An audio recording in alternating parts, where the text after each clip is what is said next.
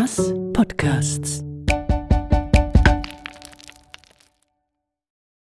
Gisela Voits spricht aus dem Mund eines weiblichen Sandsteinkopfes hoch oben über dem imposanten Fenster am mächtigen Gebäude, in dem einst aber aber lassen wir der unbekannten Frau das Wort, sie weiß es aus eigener Erfahrung. Gleichheit, hat er gesagt, der Goethe. Gleichheit ist aber nicht das, was ich sehe. Im Gegenteil.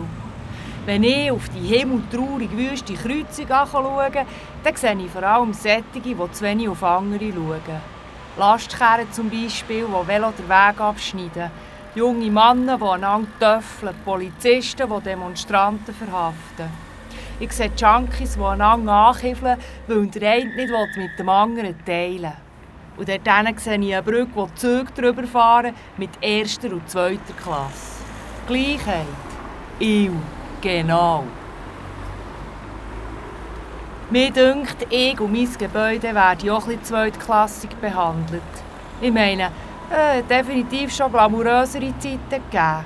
In der Mitte des 18. Jahrhunderts zum Beispiel. Dann haben ja hier Bären gewohnt. Vorher waren sie in der Innenstadt. Äh, ja, der Bärenplatz heisst ja nicht für nichts Bärenplatz. Weil es dort aber zu viel Verkehr hatte, hat man die Bären in mein Haus verlegt. Heute habe ich den Verkehr und Bären schon lange kennen gesehen. Später haben sie ein Gefängnis aus mir gemacht. 1830 war das. Das grösste Gefängnis der Schweiz. Für Verbrecher, Bettler, Landstreicher und Dirnen, haben sie gesagt, Zigis. Zu Spitzenzeiten hat man 700 Leute hier eingesperrt, obwohl es eigentlich nur Platz für etwa die Hälfte hätte. Das war eine Sache, leck Bobby. Irgendwann bin ich ein Post geworden und 100 Jahre lang geblieben.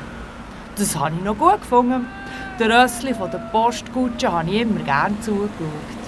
Und die haben meinem Dad auch nicht dieser Weg zugesetzt, wie das heute Postauto machen. Die transportieren ja vor allem auch gar nicht mehr Schlaus. Er muss keine handgeschriebenen Briefe mehr. Nur noch Päckchen von diesem Zalando. Das ist echt das Verein. Also, der kennt ja wahnsinnig viele Leute. Ich komme eh nicht mehr so draus. Ich bin ja hier auf der toten Seite von meinem Gebäude schon noch schräg. So ein richtig imposanter Prachtsbau mit einem riesen Innenhof, aber auf zwei Seiten haben sie die Türen verriegelt. Und ich bin natürlich exakt in der Ecke, wo gar nichts passiert. Und in diesen Innenhof kommt man ja auch nur, wenn man die Autoeinfahrt schleicht. Ist aber verboten. Gut, die, die hier arbeiten, die dürfen schon noch in diesen Innenhof, nehme ich jetzt mal an.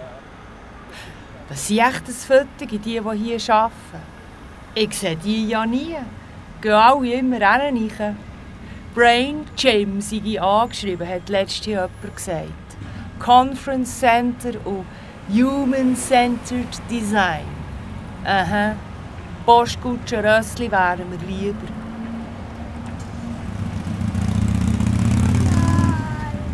Ich hänge ja schon ein bisschen auf verlorenem Posten hier. Alles was ich noch abbekomme, sind Abgas. Und am Wochenende Kotz, Ketschgummi und Scherben. Reinlichkeit, he, Goethe. Iu, genau. Gisela Feutz, bekannt als Kulturjournalistin, Moderatorin bei Radio Rabe und für allerlei Kultur- sowie Medienevents, Frontfrau der Combo The Monophones, Dozentin und Workshopleiterin für Kommunikation und Musik. Ein paar Schritte weiter oben an der Speichergasse, kurz vor dem Waisenhausplatz, treffen wir Balz Nil. Sie hörten Sandsteinreich Bern. Kabarett zum bunten Sandstein. Redaktion, Regie, Produktion Pierre Kocher.